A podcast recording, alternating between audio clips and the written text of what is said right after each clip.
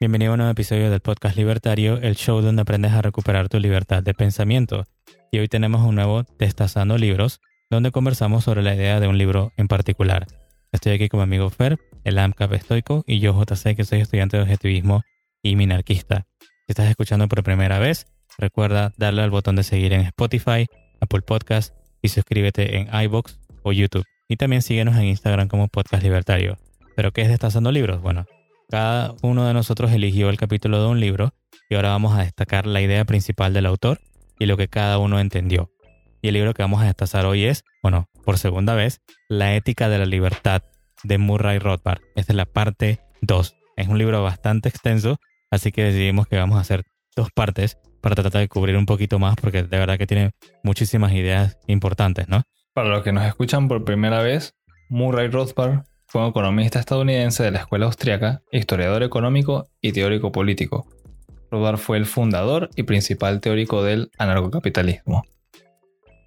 También les enfatizo que esta es la segunda parte de un Destazando Libros y les recomendaría muchísimo que se animen a ir al episodio principal de este Destazando de Ética de la Libertad y después regresen a esta segunda parte.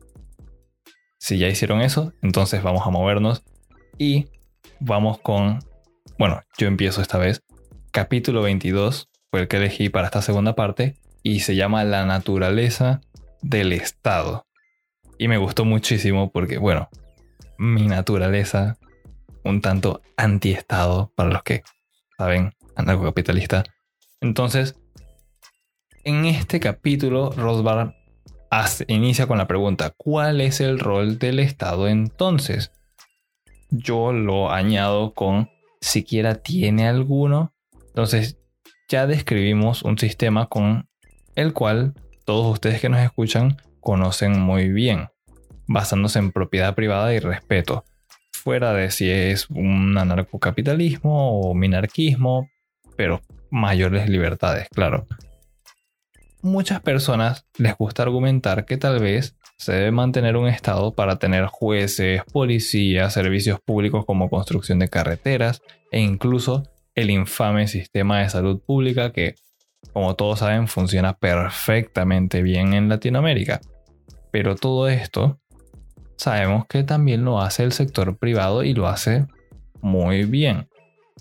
Entonces, lo que a mí me gustaría destacar de lo que extraigo de este capítulo es que hay que darse cuenta que el Estado siempre va a intentar aparentar ser relevante, aun cuando fracasa, y podemos decir muchas excusas como que si es la corrupción, es la mala administración, fuera de si lo están haciendo terrible, ellos van a tratar de decir que ellos deben seguir intentando, que ellos necesitan mayores presupuestos y ellos van a tratar de aparentar esta relevancia, diciendo que sin ellos, pues sería cada vez peor la situación, porque ellos son los que tienen que poner orden. Y una vez se enganchan de esa idea, ellos van y dicen que su existencia no es necesaria limitadamente, ellos deberían extenderse. Van a tener que crecer, hacer más ministerios, poner más restricciones y todo con la excusa de que es por tu seguridad y el bienestar común. Y esto es algo que siempre escuchamos cuando hablan de los colectivos. Y aquí estoy dejando que se muestre un poco mi sesgo, lo sé mucho, pero siento que es muy importante comunicarlo, pues, o por lo menos hacer notar que hay alternativas. Igual les voy a decir algo ahorita después para balancearlo. Ok, indistinto de sus objetivos, la interacción con la población me refiero a que, aun si el objetivo de algún proyecto del gobierno aparenta ser bueno, y lo más probable es que lo es, la finalidad, yo soy de la creencia de que la mayoría de las personas en la humanidad son buenas y tienen buenas intenciones, pero no saben cómo llevarlas a cabo de la mejor manera. Yo veo eso con muchas personas en los gobiernos. No creo que todos sean malos. Los que están siempre a la cabeza yo creo que sí saben muy bien lo que hacen y son criminales. El resto no. Su interacción con la población, la forma en la que adquieren los recursos, para costear las actividades y estos proyectos que se idean no son morales, porque utilizan la fuerza y el miedo o la coerción para lograr cumplir los objetivos. Siempre es, te voy a cobrar impuestos, o sea, dame dinero aun si no quieres. Si no me los pagas, vas a ir preso o te voy a hacer daño. O para otro objetivo puede ser tal vez prohibir algo. ¿Cómo lo pruebo? O no lo haces y si te veo que lo estás haciendo, pues te voy a hacer daño, te voy a castigar, te voy a encerrar o te voy a golpear o te voy a humillar para que, de nuevo, por miedo y coerción, aprendas qué es lo que yo quiero que tú hagas o no hagas.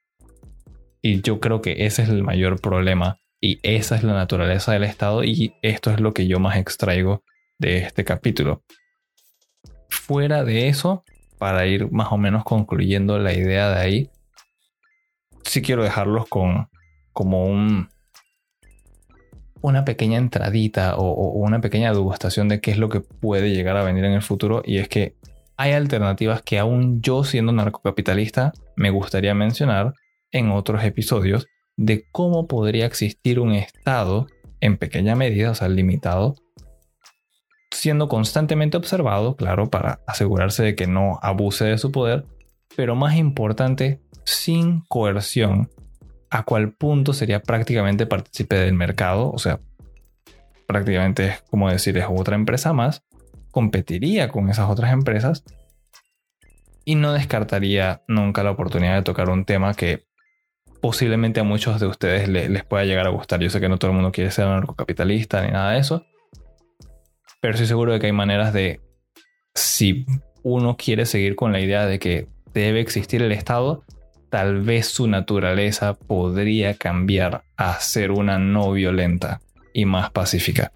Mi capítulo sería el capítulo número 8 de la ética de la libertad y Básicamente el nombre es las relaciones interpersonales, propiedad y agresión. O sea que aquí ya estamos, digamos que ya hicimos episodios relacionados con la propiedad privada, ya sabemos cómo funciona la propiedad privada, qué es. Tuvimos un episodio donde hablamos específicamente de eso.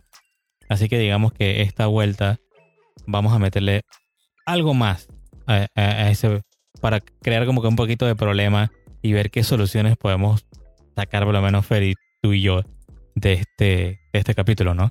Así que digamos que este va a ser un poquito diferente a lo que usualmente hacemos en los Estazando Libros, porque vamos a tratar de ver la premisa que dice Rothbard y tratar de resolver un ejemplo que él coloca ahí, ¿no? Entonces dice el primer punto, que yo le lo bauticé como la autoposesión. Y dice Rothbard, existe otro tipo muy diferente de relaciones interpersonales, y es el empleo de la violencia ofensiva, es decir, de la agresión de unos contra otros. Con esta expresión de violencia ofensiva, se quieren señalar los casos en, que, en, los que alguien invade la propiedad de otro sin su consentimiento. La invasión puede dirigirse contra la propiedad que la víctima tiene sobre su persona, y se habla entonces de asalto o violencia corporal, y o contra su propiedad sobre los bienes tangibles. Y tenemos entonces el robo o la intrusión. En ambos casos, el agresor impone su voluntad sobre la propiedad natural de un tercero, priva a otra persona de su libertad de acción o del ejercicio pleno de su natural autoposesión. Luego entonces, digamos que esa fue la introducción del capítulo. Sigue Rothbard. Dejemos por el momento, y si se acuerdan del episodio anterior, bueno, no, en verdad todavía esa parte no va. dejemos por el momento de lado el caso evidente, pero más complejo, de la propiedad tangible y centremos nuestra atención en el problema de la propiedad de una persona sobre su propio cuerpo. Sacamos a un ejemplo más sencillo. Aparece aquí la siguiente alternativa. O bien establecemos una regla en virtud de la cual se permite que todos y cada uno de los individuos tengan propiedad plena y completa, esto es, tengan derecho sobre su propio cuerpo, o podemos también fijar una normativa en el sentido de que la propiedad no sea tan absoluta en el primer caso tenemos entonces una ley natural libertaria para una sociedad libre en el sentido antes indicado, pero ¿qué implica el segundo supuesto? Es decir, que las personas no tienen el 100% de su autopropiedad. Implica, dice Rothbard, una de estas dos situaciones. Uno, digamos que la comunista, de una propiedad universal e igual sobre los otros. O dos, la posesión parcial de un grupo por otro. El sistema en virtud del cual una clase domina sobre otra u otras. Son las dos únicas opciones lógicas frente a la situación en la que todos son autopropietarios de sí mismos al 100%. Entonces, con, bueno, con ese párrafo que es bastante extenso, lo que yo quería traer es eso. Entonces, Fer, vamos a tratar de resolver esta, esta premisa o esta, e, e, esta pregunta que nos está haciendo Rothbard. O sea, ya sabemos que si tenemos que tú, Fer, eres dueño 100% de ti mismo, de tu persona, de tu cuerpo, tú te puedes mover, trabajar, producir, intercambiar, ser feliz y vivir de la mejor manera que te, que te parezca, ¿no? Pero digamos que si no eres dueño 100% de ti mismo, de tu cuerpo y de tu persona, digamos que hagamos el primer ejemplo, la comunista, ¿no? Según lo que dice aquí la, la Rothbard. Digamos que tú, Fer, como individuo, como persona, como cuerpo, eres propiedad de todo el mundo. Todos los 7 mil millones de personas que hay en el planeta son dueños de ti. Como tú, o sea, ¿qué, ¿qué, dirías de algo semejante? Ok, si estoy tratando de resolver cómo realizar actividades, digamos, ya sé, digamos que estoy tratando de salir en una cita con alguien y quiero ir a comer un helado. Algo suena relativamente sencillo. Lo natural y lo que nosotros abogamos que debería ser es que si somos dueños de nuestros propios cuerpos, pues yo fácilmente podría entrar en un acuerdo con la otra persona y decir, ¿te gustaría ir a comer un helado? Si ambos estamos de acuerdo, vamos. Y también entramos en un contrato con la persona que vende helados. Eh, ¿nos podrías vender un helado y te vamos a pagar? ¿Sí o no? Es bien fácil, bien directo, eficiente y eficaz. Con la primera alternativa, el asunto que veo de que sea algo comunista, de que todos le pertenecemos a todos y en ese caso no solamente el cuerpo, sino que el helado le pertenece a todos también. ¿Cómo uno soluciona eso? Algo que es de todos. Lo primero que pienso es someterlo a democracia. Y en ese entonces, ¿qué haríamos? ¿Tendría yo que democráticamente emitir eh, un proceso de elecciones, votaciones para ver si la mayoría me permite a mí y le permiten a la otra persona que nosotros salgamos juntos. Además de eso, que vayamos específicamente a comer un helado y después también que la mayoría, y quién sabe de cuánto estamos hablando, estamos hablando mil millones. Si estamos hablando del mundo entero, 7 mil millones, ¿cómo llevarías a cabo algo como eso? Sé que esto suena exagerado, tal vez muchas personas se lo estarán preguntando, es que pero eso está exagerado. ¿Cuál es el límite? ¿Tu país es el límite? Nosotros estamos en Panamá, es un país relativamente pequeño y estamos raspando 5 millones de personas. Aún si me dijeran que solamente la ciudad, la capital donde nosotros nos ubicamos, muchos datos, se filtran los datos, la, la ubicación, la paranoia. Aún si nos vamos con eso, estamos hablando de 1.5 millones de personas. Sigue siendo bastante. Que lo limitamos a solamente la ciudad específica donde vivimos, lo limitamos a las barriadas, siguen siendo miles. Por eso quiere decir, que hacer que no eres, no eres, entonces no todo el mundo es dueño de ti. Porque ya lo estás tienes limitando. razón, esa sería la otra alternativa. Ok, en este caso sí, en el primer caso comunista de que todos son iguales, dueños de todo, pues serían los 7 mil millones de personas teniendo que votar y yo tendría que esperar a que por lo menos el 51%, que sería de 7 mil, 7, 3.6. Así que 3.6 billones de personas dijeran que yo sí puedo salir con otra persona a comer helado y después otra lección más a ver si puedo o no puedo comerme ese helado. También el proceso por el cual hicieron el helado, me estoy imaginando que sería preguntarle a todas las 7 mil millones de personas si pueden o no se puede hacer un helado se ve demasiado complicado. En el momento que digas, pues no, no será una votación y tienes libertad, pues entonces deja de ser ese eh, sistema comunista, diría yo, y pues yo personalmente voy a aclamar que Victoria, el comunismo no funciona. sí, yo diría que igual, te estás dando cuenta de que si tuvieras que elegir salir nada más para sobrevivir necesitas la votación de la mitad de, los 7 mil millones, te, te mueres. No habría forma de sobrevivir. Sí, sí, es cierto. Y pasa algo más también que me llama la atención cuando trato de pensarlo en sentido matemático. Si diríamos, por ejemplo, que mi libertad es igual a la decisión de todo el resto de las personas, pues sería como decir uno igual a uno. Técnicamente podrías cancelar eso y simplemente em, omitirlo. Regresaríamos a lo de antes. No, no funciona, no es algo viable que uno podría estar haciendo todo el tiempo. Tendrías que dejar por fuera la opinión de algunas personas. Los votos de algunas personas tendrían que quedarse por fuera y pues ahí técnicamente estarías diciendo que hay personas que valen menos, deja de ser igualitario el sistema. El otro punto en el que alguien o un grupo de personas fueron los que eligen y el resto no, que sería algo como una especie de gobierno en el que pocos deciden por muchos, pues seguiría habiendo un problema con el ejemplo de la cita para ir a comerse un helado. Si alguien ha tratado alguna vez de levantar un negocio eh, o de simplemente hacer un trámite de, cualquier cosa, de un título de propiedad o una venta de, de, propiedad, un auto o algo similar, en la mayoría de los países pues la burocracia es inmensa. Entonces, ¿cuántos días tendría yo que esperar para poder salir con esa persona? Y después que, no sé, me sellen y me firmen un papel que diga que sí puedo comer un helado Suena un poquito absurdo, la verdad, ahora que lo pienso con el ejemplo del helado, pero pensémoslo de la manera real que es. ¿Puedo tener un negocio? ¿Puedo trabajar para tener mi propio alimento? ¿Tengo que pedirte permiso para hacer eso?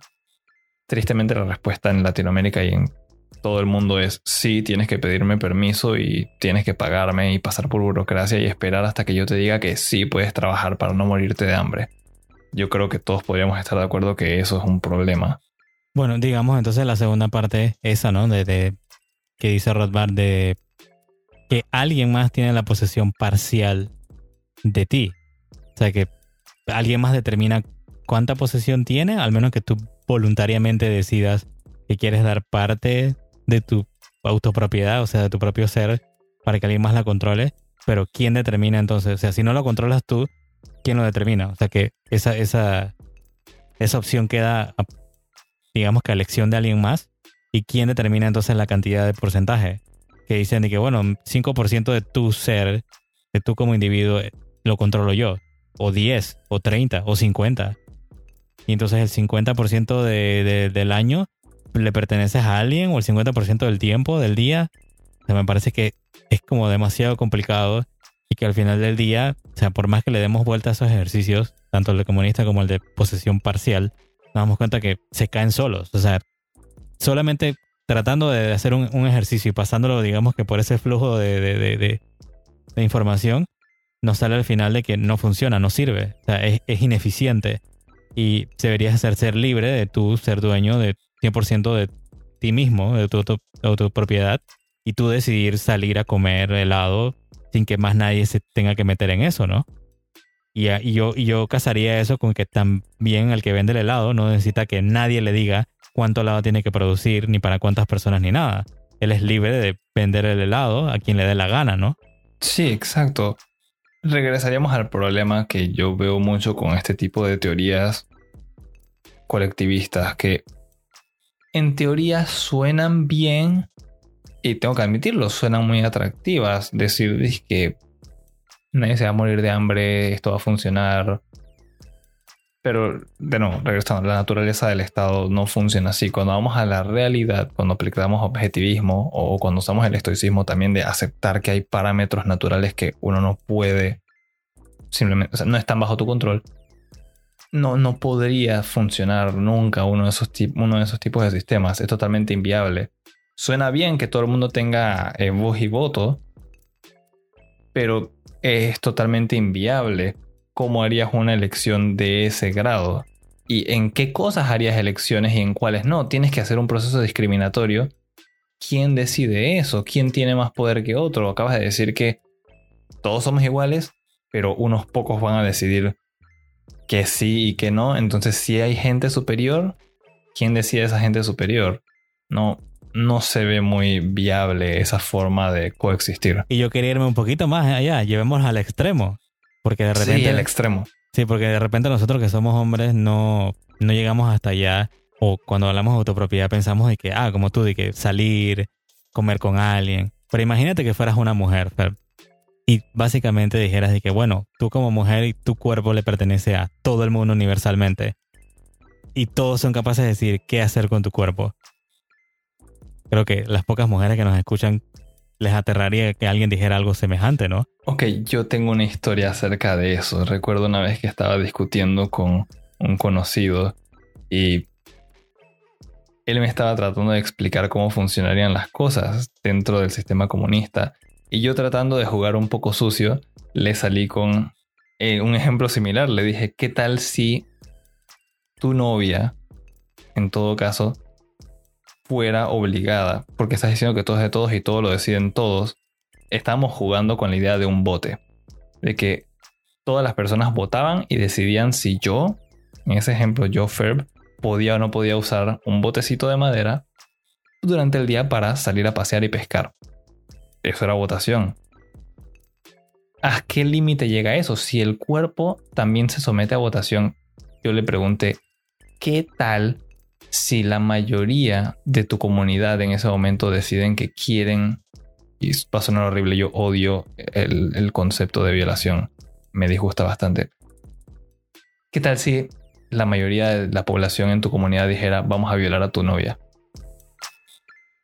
Y me evadieron por completo la pregunta diciendo las mujeres tienen la libertad de elegir con quién acostarse y con quién no. Y yo me quedé, pero, pero acabas de decir que todo es un proceso democrático que las otras personas votan. O sea, tienen que haber parámetros, porque si no, que vas a legalizar algo tan horrible como violación o, asesinar a alguien. Entonces, de salida habría que poner parámetros. Y regresamos al punto de quién es el que determina esos parámetros. Yo como libertario, y bueno, varios libertarios, decimos que es natural hay parámetros naturales que nosotros podemos explicar vida, propiedad, libertad.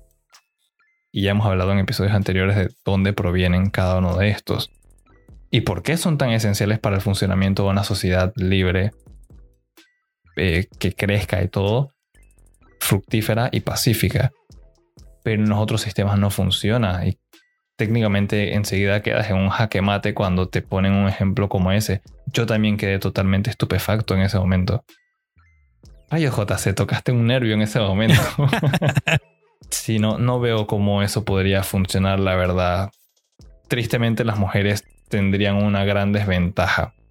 Y antes de que salga alguien a decir que las mujeres son tan fuertes como los hombres, sí, en su mayoría es cierto. Yo estoy seguro que hay bastantes mujeres que, por lo menos a mi persona, podrían ganarme en combate. Pero hay otras que no. Eh, y que van a estar a la merced entonces de lo que decida un grupo mayoritario en un momento, a mí no me parece que eso es una buena forma de llevar una sociedad eh, pacífica y respetuosa. En absoluto. Habría que establecer parámetros, y bastantes, y muy claros. Al final del día sería más fácil simplemente decir, y cada uno es dueño de su cuerpo y hace con su cuerpo lo que piense es conveniente y beneficioso para sí mismo o sí misma y se acabó. No, no debería haber nadie más decidiendo algo sobre algo tan delicado como la vida propia y el cuerpo propio. Creo que todavía tenemos algo de tiempo y podemos tratar, porque en verdad iba a tocar tres puntos, pero el primer punto yo creo que era bastante interesante ese ejercicio. Así que digamos que para continuar rapidito, el segundo punto era, recordando la primera parte del episodio de la ética y la libertad, si no lo han escuchado pueden ir a escucharlo, donde hablamos acerca de Robinson Crusoe, la clásica, el, cliché de Robinson Crusoe en la isla desierta, donde tiene que sobrevivir. Bueno, digamos que esta es la segunda parte y vamos a hablar de cuando llega una persona nueva a esta isla, supuestamente que bueno, que estaba desierta, pero ahora tenemos a Robinson Crusoe y a otra persona más que llega, que es una mujer llamada Viernes. Y este punto digamos que es el de el intercambio o la opción de expropiar. ¿no? Ya con eso tenemos algo ahí para pensar, ¿no? Entonces, digamos que, ah, citando a Rothbard, dice, Crusoe, eh, nuestro personaje Robinson Crusoe, que fue el primero en llegar a la isla deshabitada, ha utilizado su libre voluntad y la propiedad sobre sí mismo para calibrar sus necesidades y sus valores y el modo de satisfacerlos a base de transformar los recursos proporcionados por la naturaleza, mezclando con ellos su propio trabajo. Supongamos ahora que Viernes desembarca en otro punto de la isla, llega esta mujer en la otra punta de la isla, se enfrenta a dos posibles vías de acción. Puede, como Robinson, convertirse en productor, puede transformar el terreno virgen mediante su trabajo, puede llegar incluso a intercambiar esos productos de su trabajo con la del otro habitante en la isla, es decir, que pueda adentrarse por el camino de la producción y el intercambio, generando propiedad. Pero también existe otra opción, puede también elegir otro camino, puede ahorrarse el esfuerzo de producir e intercambiar y apoderarse por medios violentos del fruto de los trabajos de Crusoe. Puede ir y agredir al productor. Entonces digamos que, ¿qué tú crees que, qué tan lejos llegaría? ¿Cuál tú crees que de estas dos opciones llegaría más lejos, Fer? ¿La en que ambos intercambian, producen e intercambian? ¿O la que una agrede al otro que está tratando de sobrevivir? Definitivamente el intercambio voluntario porque si vamos a hablar acerca de violencia, y creo que esto es algo que muchas, muy pocas personas tienen claro, si de verdad vas a entrar en combate y con armamento, sea cual sea, no vas a salir ileso. Si, digamos que en este ejemplo, uno logra matar al otro, ese que salió, entre comillas, victorioso, tal vez salga con heridas que no sean eh, tratables por sí mismo y termine muriendo también. Al final del día, creo que esto lo, he mencionado varias veces. Cierto, nosotros promovemos bastante el pensamiento individualista, pero no significa que vas a volverte un ermitaño. Al final del día tienes que colaborar. El ser humano no puede ser 100% autosuficiente y tener cosas como soberanía alimentaria y yo totalmente ser independiente de cualquier tipo de comercio y de cualquier tipo de interacción con otra persona. No, no funciona así al final del día la división del trabajo es lo mejor que nos ha pasado como humanidad y es la solución a los problemas de la supervivencia. Bueno, yo diría que con ese ejemplo, que, fue bastante claro, o sea, nos, daríamos cuenta de que esta, este no, esta nueva persona, esta mujer, Viernes, eh, le conviene más al final del día producir también en alguna parte de la isla e intercambiar. De repente ella tenga otras habilidades, somos personas diferentes, somos desiguales tal vez ella sea mejor pescando y tal vez eh, Robinson sea mejor escalando palmeras para tumbar cocos. Y entonces, bueno, uno se puede intercambiar los cocos con los, con los peces que, tiene la otra y así ambos son más ricos. Porque a lo mejor él, podía pescar pero se le, se le dificultaba mucho y dejaba de comer bien para tratar de ver si se arriesgaba a hacerlo, ¿no? O sea que al final del día nos damos cuenta que el camino de producir, o sea, y al final que se crea esa propiedad, va a producir esa riqueza. Lo que acabo de pensar es que aquí se estaría aprovechando bastante la libertad de asociación, otra libertad muy importante, en la cual si yo estuviera dentro del ejemplo de esa situación, me convendría muchísimo formar una asociación como una empresa con esa nueva persona en la cual vamos a decidir quién se encarga de qué cosa, qué es mío, qué es lo tuyo, delimitamos parámetros y nos ponemos a trabajar. Al igual que una empresa, tenemos un objetivo en común en ese momento, es sobrevivir. Y de no, ¿por qué iríamos a pelear y tratar de robarnos el uno al otro? Tú que a ver qué puedes encontrar eh, o producir. Yo voy a tratar de hacer lo mismo. Y nos intercambiamos las cosas para salir adelante. Al final del día, no se puede escapar de la realidad. Y esto es algo que estaba hablando con JC antes de empezar a grabar este episodio. Y caímos en cuenta de eso. No importa cuánto trates de encontrar otra solución, no puedes escapar de la realidad. Y la realidad es, si deseas pasarla bien, deseas bastante prosperidad e interacciones pacíficas, tienes que participar de un comercio voluntario. No hay de otra es la, única forma.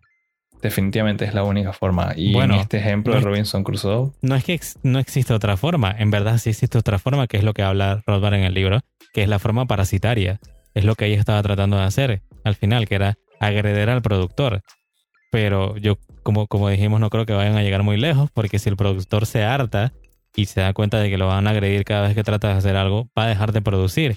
y entonces este, esta persona que estaba tratando de agredir y vivir de forma parasitaria del que producía, ¿qué va a pasar con ese parásito? Se muere si ya no hay huésped que produzca, ¿no? Sí, correcto. O sea, sí tienes otra forma de hacerlo, pero si quisieras, de nuevo, tratar de salir adelante de manera pacífica, pues no lo vas a poder hacer por ese medio. La, la única, el único sistema que te provee a ti la capacidad de vivir en una sociedad en la que retienes tus libertades, tu propiedad, tanto de tu cuerpo como de tus bienes, y hay paz, o sea, no hay una agresión, tu vida no corre peligro más allá que el de algo natural como una enfermedad o, muerte por causas naturales. O sea, nadie te va a ir a agreder porque sí. Es participar en una sociedad en el que hay intercambios voluntarios. E, es donde hay capitalismo técnicamente, donde hay un capitalismo más, más puro y, tranquilo, sin, sin, tantas obstrucciones ni, problemas. Bueno, para cerrar yo diría eso entonces, al final en conclusión, con este capítulo de Rothbard nos damos cuenta, como él mismo dice, que solo hay dos formas de, adquirir propiedad de riqueza. Una es la producción, y yo diría que es lo que va más consono o va más acorde con la naturaleza del ser humano, que es producir, o sea, trabajar, producir e intercambiar libremente. Y la otra forma es la, expropiación coactiva, o sea, mediante la fuerza, agredir al productor. Pero eso es básicamente ser un parásito. Así que tú que me estás oyendo, eh, eh, quien quiera que esté escuchando esto en cualquier momento en el futuro o quién sabe cuándo, tú eres el que decide qué quieres hacer, tener una sociedad pacífica donde todo el mundo tenga propiedad privada y tenga riqueza, intercambien entre ellos, produzcan, o quieres una sociedad donde haya caos y todo el mundo sea parásito de algunos pocos productores, no creo que vayas a llegar muy lejos mediante esa, ¿no? Entonces, ¿algo que quieras agregar tú, Fer? Sí. Otra forma de decir esto es de nuevo, como los ejemplos que estábamos diciendo, es. Y recuerdo que lo menciona también Bastiat, así que esto tiene años de existir. Está la sociedad en la que todos le roban a todos, un poco de personas le roban al resto, o, la mejor de todas, nadie le roba a nadie. Y ya hemos hablado aquí anteriormente, vamos a seguir hablándolo.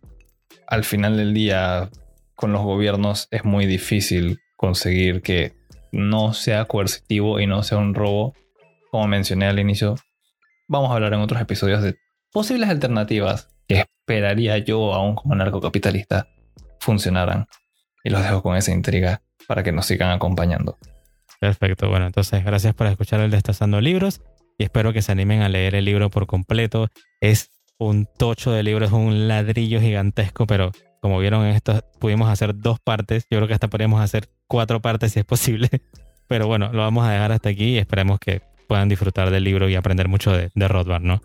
porque es uno de mis autores favoritos. Todavía ni siquiera he leído toda su obra, pero bueno, ahí vamos creciendo juntos con, con estos episodios. Entonces, si es tu primera vez aquí, dale al botón de seguir en Spotify, Apple Podcasts, iBooks o YouTube y síguenos en Instagram como Podcast Libertario. Además, visita nuestra página podcastlibertario.com para enviar tus preguntas o contactar con nosotros e incluso dejar comentarios en estos episodios. Si te gustó o no te gustó, o tienes algo que agregar o algún escrito que nos quieras enviar o cualquier cosa que hayas producido, por ahí también nos puedes comentar en nuestra página web. En el próximo episodio entonces tendremos una nueva cápsula libertaria sobre cuál es la forma más moral y efectiva de hacer protesta. Y por último, comparte este episodio con tus amigos y familiares y recuerda, tenemos una cultura por salvar. Recuerda también que tu estado natural debería ser la libertad, pero impedir que seas libre es la naturaleza del Estado. Nos escuchamos en la próxima.